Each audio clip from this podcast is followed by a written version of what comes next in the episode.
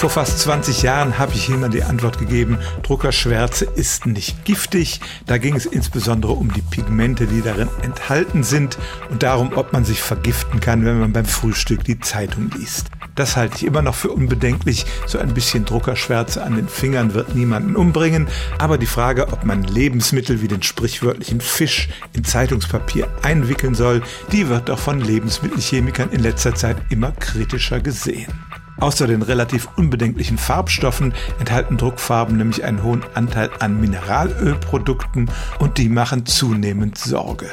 Wenn die in die Lebensmittel übergehen und dann im Körper landen, können sie dort durchaus schlimme Wirkungen entfalten. Das geht so weit, dass man inzwischen sogar davon abrät, unbeschichtetes Recyclingpapier für Lebensmittelverpackungen zu verwenden, weil da eben auch noch Reste von diesen Druckfarben drin sind. Insbesondere wenn die Lebensmittel feucht sind oder auch wenn sie sehr lange in der Verpackung drin sind, sollte man Zeitungspapier dafür nicht verwenden. Ich finde es toll, wenn auch heute Menschen noch zur gedruckten Zeitung greifen, aber sie sollten sie lesen und dann ins Altpapier geben und nicht den Fisch oder andere Lebensmittel darin einpacken. Stellen auch Sie Ihre alltäglichste Frage unter stimmtz.radio1.de.